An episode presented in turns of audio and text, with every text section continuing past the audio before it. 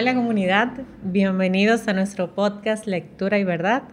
Hoy estaremos compartiendo nuestros aprendizajes y, reflexiones del capítulo 5 del libro Aprende a escoger el camino del éxito.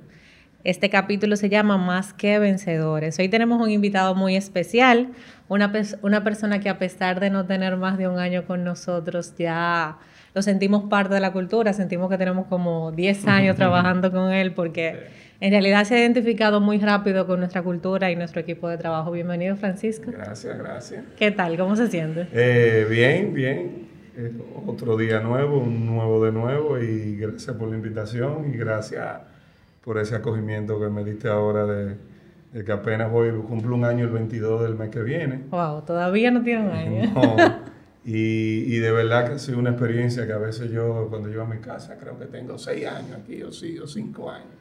O sea, que ha sido muy, muy grata. Y sobre todo ese tiempo de entrada, que fue un tiempo retador. Exactamente. Yo, yo creo que más fue eso, porque he participado en todos los cambios que hemos hecho. Y como he participado, entrando casi el pidilleve, después la entrega especial, o sea, eso me ha envuelto en la operación y, yo mismo me creo que yo tengo más tiempo de lo que de verdad. Sí, parece como 10 años más o menos. Exactamente. Entonces, Francisco, estamos hoy aquí para compartir nuestras reflexiones acerca del último capítulo de nuestro libro Aprende a escoger el camino del éxito. Este capítulo, el primer tema que trata es no, no estamos, solos. Este capítulo nos habla de que en la vida tendremos momentos de desánimo, de desaliento, de tristeza, de soledad o fracaso, y que debemos aferrarnos al pensamiento de que no estamos solos y creer la promesa que Dios nos hizo. En Mateo 28, 20 dice, y sepan ustedes que yo estoy con ustedes todos los días hasta el fin del mundo. Pero también en Isaías 41, 10 dice, no temas, que yo estoy contigo, no te angusties, que yo soy tu Dios. Te doy fuerza para ayudarte, te sostiene mi diestra salvador.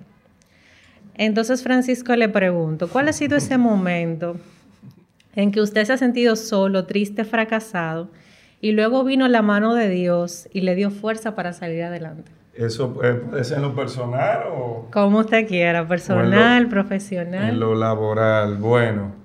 Eh, en lo personal fue ya eh, cuando, cuando falleció mi padre, fue un momento oscuro, eh, porque él fue como para mí, todo lo contrario a la historia clásica. Él fue mi papá y mi mamá.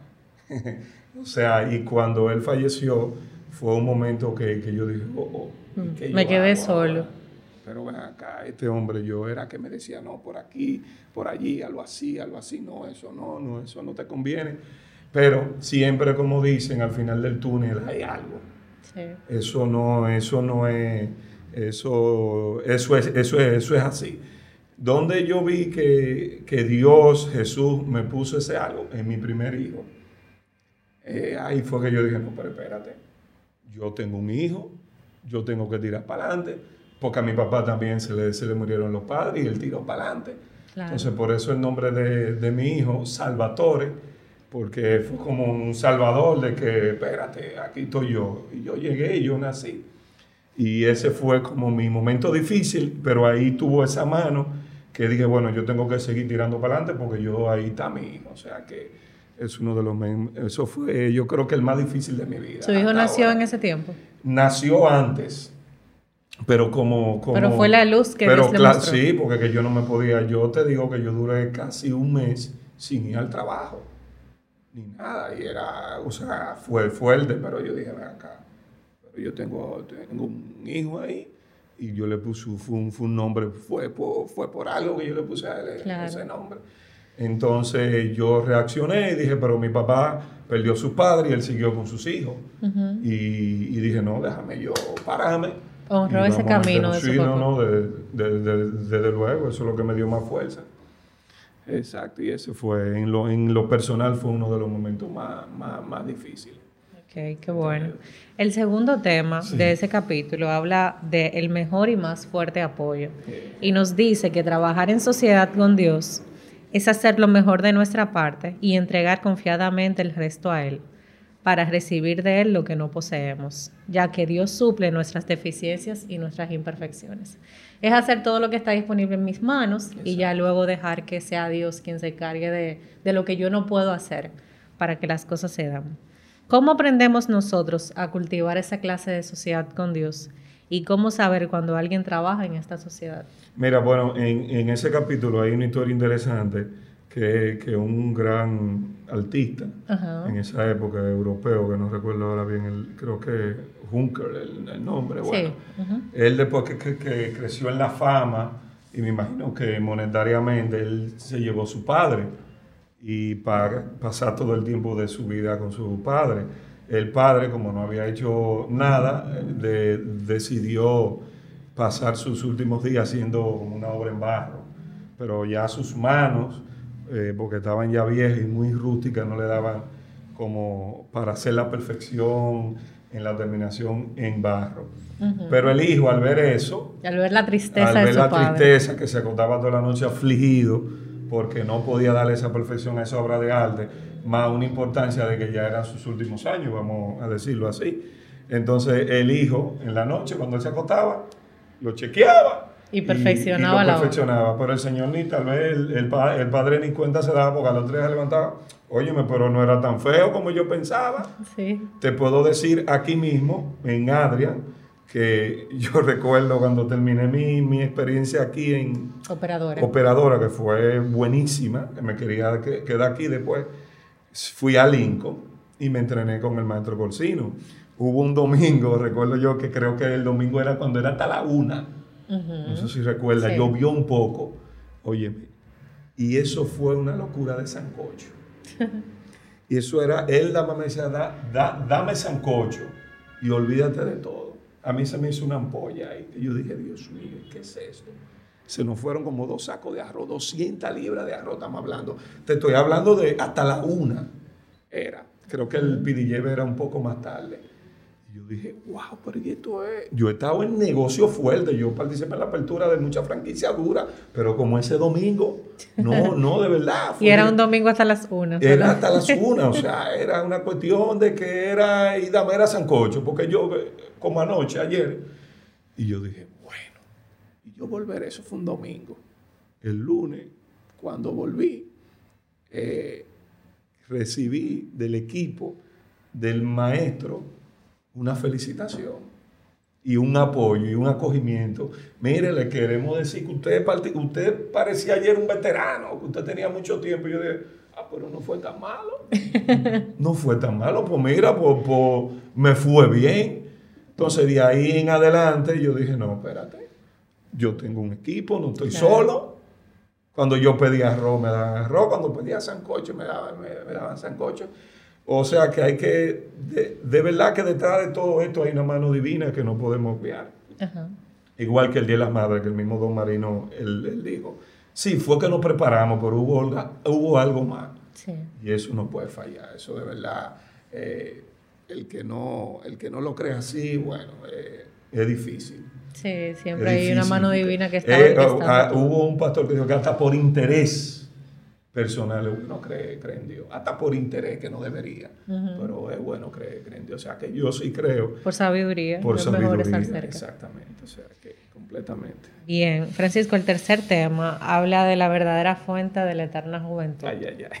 Este capítulo nos dice que la prolongación de la vida depende de cómo la encarnemos. Exactamente. Del tiempo que aprovechemos, de los hábitos que cultivamos y añadir vida a los años, ¿no? Años a la vida. ¿A ti cómo te ha funcionado esto? De poder tener una vida eh, donde tú aproveches el tiempo, donde cultives buenos hábitos, donde tú prefieras... Eh, disfrutar de los momentos que tú sabes que se van a quedar contigo. ¿Cómo te ha funcionado esto? Mira, bueno, yo, yo creo que, que, Dios me dio un chin de eterna juventud, yo, ya yo tengo 44 años, que oye, que, que, mi mamá me dice, pero ¿cómo así 44? Y, pero no, es que eso debe de estar mal. digo, sí, yo tengo 44 años. Eh, yo creo que eso es gran parte de, de, viene de tu casa, de tu educación. Mi papá cuando tenía la oportunidad agarraba a sus cinco hijos y nos íbamos a pasear, a, disfrutar momentos de calidad. Más que como tú dijiste, de que muchos años. Porque a veces no es la cantidad, es la calidad. Y yo, mi trabajo, yo no trabajo, vamos a decirlo así, yo lo disfruto, yo me divierto. Claro. Yo me divierto. Yo puedo venir de la calle que un ame me paró con un motorista me iba a chocar y desde que entro a mi cocina me transformo totalmente. Y lo primero que digo, güey, ¿cómo están todos? Y ya ahí, yo, yo ahí estoy disfrutando. Estoy trabajando supuestamente, pero lo estoy disfrutando. Eh, ¿Cómo yo hago que dure más la vida o que sea la fuente de la juventud? Yo creo que está en cómo tú la vives. Cuando tú llegas a tu casa, tú te das cuenta de cómo tú lo estás viviendo, cuando te reciben tus hijos, cuando te recibe tu familia, cuando tú llegas a un grupo de amigos. O sea, eso, esos son los momentos que se quedan. Yo trato siempre de disfrutar y cuando hago algo, sea personal, sea laboral, sea familiar, hacerlo bien y hacerlo para el otro, porque para eso es que vivimos. O sea, eh, uno, uno vive para servir y si no lo hace así, yo creo que la vida es aburrida. Y yo creo que tú no la ves vivir. Dicen los científicos que la vida es cuando tú, que los tiempos de vida tuyos cuando tú duermes. No sé si ustedes han escuchado eso. Que lo otro no. Que los años de vida tuyos cuando tú duermes. Yo digo, bueno Como que no hay mucho sentido ahí. No, no, no hay mucho. No, Porque lo, lo, bonito de la vida es encontrarle un propósito. Pero claro. Y ese propósito tiene que ver con el servicio. Hay que disfrutarlo, porque y el servicio cuando tú hablas es todo. Cuando tu mamá te llama y te dice, mira, eh, está la receta, tú estás sirviendo. Y tú sabes lo feliz que uno se siente. Cuando mis hijos saben que yo estoy libre tan feliz porque en la cocina se va a cocinar, se va a hacer o hamburguesa o papa frita, Ay, qué chulería. no es arroz y habichuela, o se va a hacer eh, los deditos de pollo como ellos le dicen, o se va a hornear una pizza, ahora no la hemos, no la hemos cogido con hacer pan. Eso sí, hemos hecho unos pan que han quedado como una piedra, porque eso es una química, es una receta, pero no lo comemos. Digo, aprovechenlo antes que se enfríe, vamos a comerlo ahora no, y esos momentos también así dejan mucha experiencia. Pero claro, claro. dejan eh, anécdotas que luego tú te recuerdas, ah, que cocinamos el pan duro con papi. Pero ya ahora ya tenemos, mira, anoche hicimos unos panqueques con guineo, una, una receta, y lo licuamos. Digo, no, vamos a licuarlo, porque dale maniguete y vamos a licuarlo. Y nos salieron bien, pero gigantes, yo lo hicimos, pasen uno de cada, cada uno. Entonces, yo creo que esos son los momentos, eh, esos son los momentos de vida eh, no es que tú dures 100 años, porque como dice ahí, el libro, creo que fue Moisés que dijo eso, que después que tú pasas a los 90, y eso lo hemos visto con, familiares, suena duro, suena duro, pero porque tú pasas 90, 100 años, como que hasta tú mismo, tú mismo estás sufriendo. No es, la, no es lo que tú dures, es como tú lo vivas. Es como tú lo vivas. también también el tema de la fe y, la creencia en Dios, porque el libro también explica de que Dios sabe que nosotros queremos vida eterna y por eso nos la prometió. Por eso Él dice en su palabra, el que cree en mí, aunque muera, vivirá. O sea, que hay una promesa de vida eterna que no importa el afán que tú tengas de vivir, si tú crees, tú vivirás eternamente. Y que Él te resuelve el problema. Exacto. eso ya, eso depende de ti. Él te resuelve a ti el problema. La fe tú la tienes que tener desde que te levantas, desde que sales de tu casa. Tú tienes fe que tú no vas a chocar tu vehículo, que tú no te vas a ir en rojo. Tú tienes fe que tú vas a llegar bien. Sí, la fe te da impulso de seguir también. Te da impulso, o sea, eso es, es un corrientazo. Tú tienes fe que llega aquí, que está lloviendo, pero va a salir todo bien. Así es. Tú tienes fe de que está lloviendo, pero no te apures que ya operadora ya produjo más sancocho. o sea que, que eso, yo creo que eso es parte de, de vivir la vida plenitud. Y no es plenitud de que yo voy a hacer lo que yo quiera, porque en esa libertad, en esa libertad tú le puedes hacer daño a alguien si no hace lo que dice ahí. Porque una cosa, yo siempre, yo le he dicho a muchos empleados, que hay empresas que dicen, lo que tú hagas de aquí para allá, no, a mí no me importa, es de aquí, pero sí, porque algún día se va a devolver. Sí, claro. Si lo hace bueno y viene una gente ahí, pero mire, ese de mi barrio, ese muchacho es muy bueno. Yo me estoy recordando con un amigo de Ventura, cuando me vio el uniforme. Dice, por ahí trabaja un amigo que vive por acá, un tipo bien, y me habló. Belleza de Ventura, mira cómo. Claro. Pero si tú de ahí haces lo malo, de que porque yo no, ya Adrián no tiene que ver, ya yo en la calle voy a acabar con todo, se va a devolver algo. Claro. Algo se va a devolver, o sea que te va a afectar de otra forma. Te va a afectar, hay que tener cuidado. Te, te hace más daño que bien. Exactamente. El cuarto tema habla de que no nos dejemos engañar. Ay, ay, ay. Y nos dice que tenemos que vivir todos los días preparados para ese día, el día final, el día en que Cristo vuelva por sus hijos. Si no nos preparamos, no importa cuándo se produzca, estaremos listos para ser dignos de recibir el galardón y la corona de justicia. Entonces, Francisco, ¿qué aprendiste tú de este capítulo o qué fue lo que más te llamó la atención?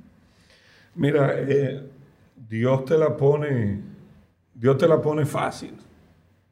Él te la pone fácil. Ahora, hacerlo aquí en la tierra, tú sabes que es un poco difícil para tú, para ganarte eso. Porque como dice la Biblia, desde el vientre de tu madre ya tú, ya tú eres un pecador. Sí, no sabemos el día ni la hora, solamente sabemos, que tenemos que estar preparados. Ni la hora. Eh, ¿Qué me gusta de eso? Bueno, te damos la herramienta, te damos la información, ahí está la Biblia, ahí están tus amigos eh, que son de ese lado, porque hay muchos que no, y, y te damos el libre albedrío te damos el conocimiento y te damos muchas herramientas para que cuando llegue ese día tú, tú estés preparado. Pero aparte de eso te damos el perdón.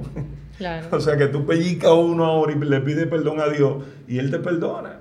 Claro. O sea, es, y no es solamente en la vida cristiana religiosa, es en el día a día, en, en, mi, en, mi, en mi trabajo, con mis compañeros de trabajo. Mira, yo, yo me crié en la iglesia adventista. Y yo tengo mucho que no puse una iglesia adventista. Pero mis hijos tienen la condición que hay que orar antes de, antes de comer, hay que orar cuando se levanten. O sea, que no es cuestión de que tampoco tú estés sumergido. Es como el don dice, cuando usted está perdido aquí en Adrián, lea los diez mandamientos. Sí. Eso es, hay un camino. Hay leyes universales. Exactamente, y está ahí. Yo siempre he dicho que los diez mandamientos, todas las constituciones de todos los países están regidas por, por los diez mandamientos. Tú te fijas y lees la constitución de Estados Unidos y la de aquí y no puedes matar, porque, ¿verdad? Claro. Entonces, ¿entiendes? No puedes robar porque va a haber problemas. Entonces, lo bueno de eso es que nos dan las herramientas, nos dan la información, nos dan el perdón, nos dan la fe, nos dan muchas cosas para cuando llegue ese día eh, no hay excusa. Eh, por ejemplo, don Marino me dijo una palabra un día una iglesia, porque hay mucha gente que piensa que estamos convirtiendo en una iglesia, pero ya que sabemos la verdad, vamos a ganar una cuanta alma. ¿Entiendes? Ya tenemos eso y tenemos el escenario. Entonces, eh, yo le digo a, a los nuevos, no somos diferentes, porque ya esa palabra, somos mejores. En las otras compañías que yo he estado, reuniones por ciento de nómina, por ciento de costo, diferencia de venta entre semana, el mes. Estadística. Estadística, pero óyeme, aquí no, aquí se invierte en uno. Aquí tú, te, tú sales de esa reunión y si tú no sales con pila, tienes que revisar, tú tienes que dar muchas rodillas. Claro. Eh, entonces, o sea, todavía tú, yo estoy en esta compañía, aprendí que es la salvación, aprendí que es de Dios, pero aquí yo como que volví de nuevo pues yo no que estaba desconectado de Dios, sino del de lo de iglesia, de cómo se habla, de recordar que está ahí, de recordar que te ayuda, de recordar que hay una fe.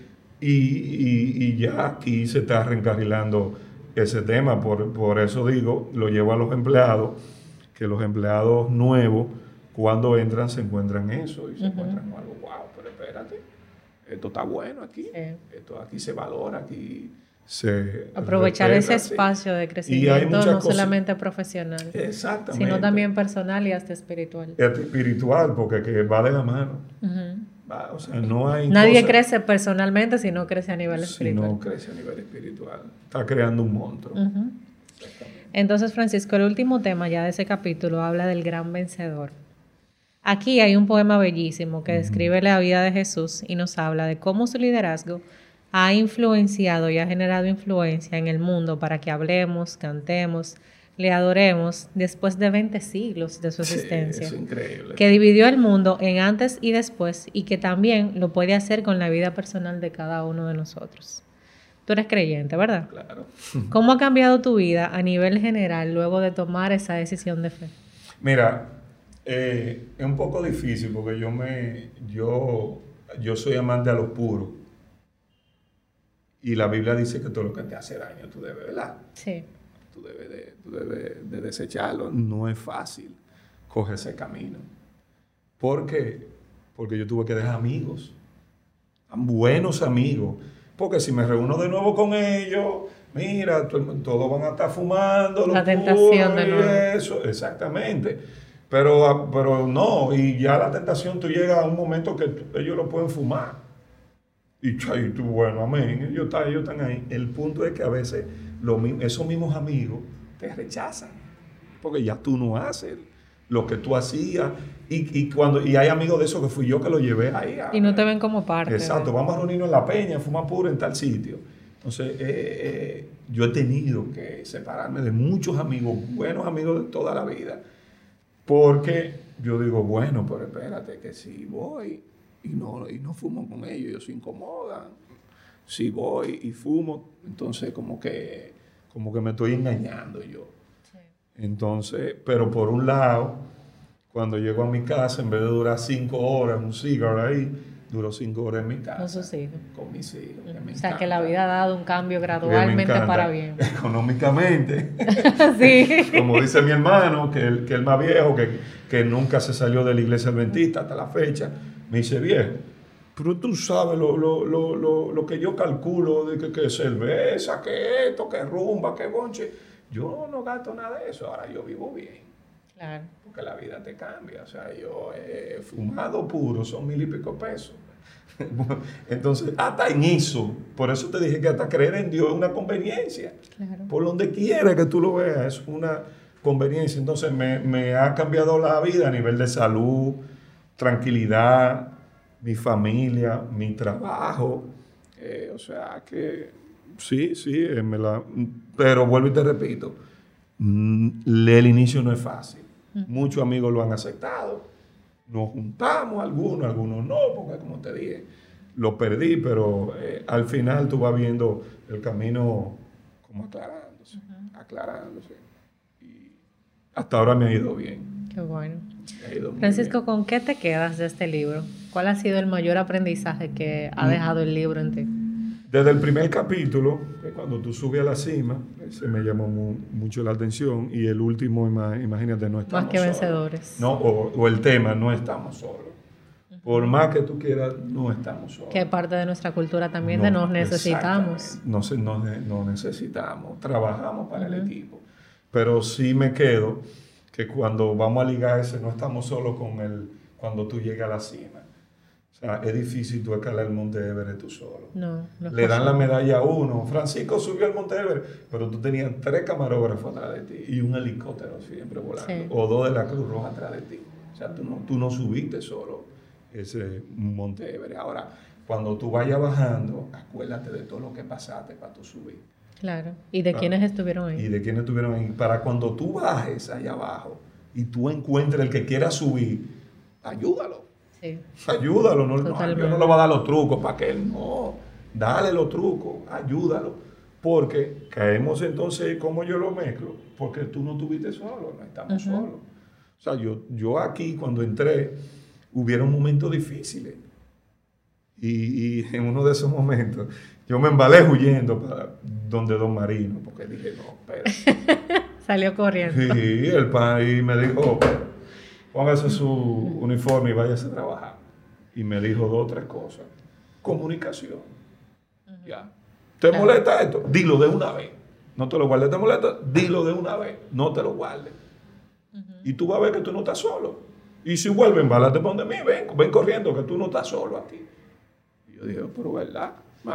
A pelear la batalla. Y yo, y, yo sí, a pelear mi cosa. Y yo tengo a veces un mes y dos, tres semanas que no lo veo, pues yo peleo mi cosa. Pues sí, porque en la, vida, en la vida siempre vamos a tener obstáculos. Claro, claro. Sea por, por inexperiencia, por porque te lo quieran hacer o porque no te lo quieran hacer. Pero tú tienes que tirar. Claro, y los obstáculos nos van a desarrollar el músculo de, de seguir adelante. no, y del, del, del entendimiento, del del pensamiento. Nos van a ayudar a crecer. Y nos dan herramientas aquí. Escucha. Escucha un 80, a ver qué es lo que pasa y después el 20 tú lo resuelves. Claro, mira a ver cuál es tu porcentaje de responsabilidad Exactamente. Entonces, ese libro, si tú mezclas, eh, es interesantísimo. Yo lo estuve buscando a ver audio, como en, a ver si lo escuchaba para escucharlo, pero no, pero no está en YouTube en audio.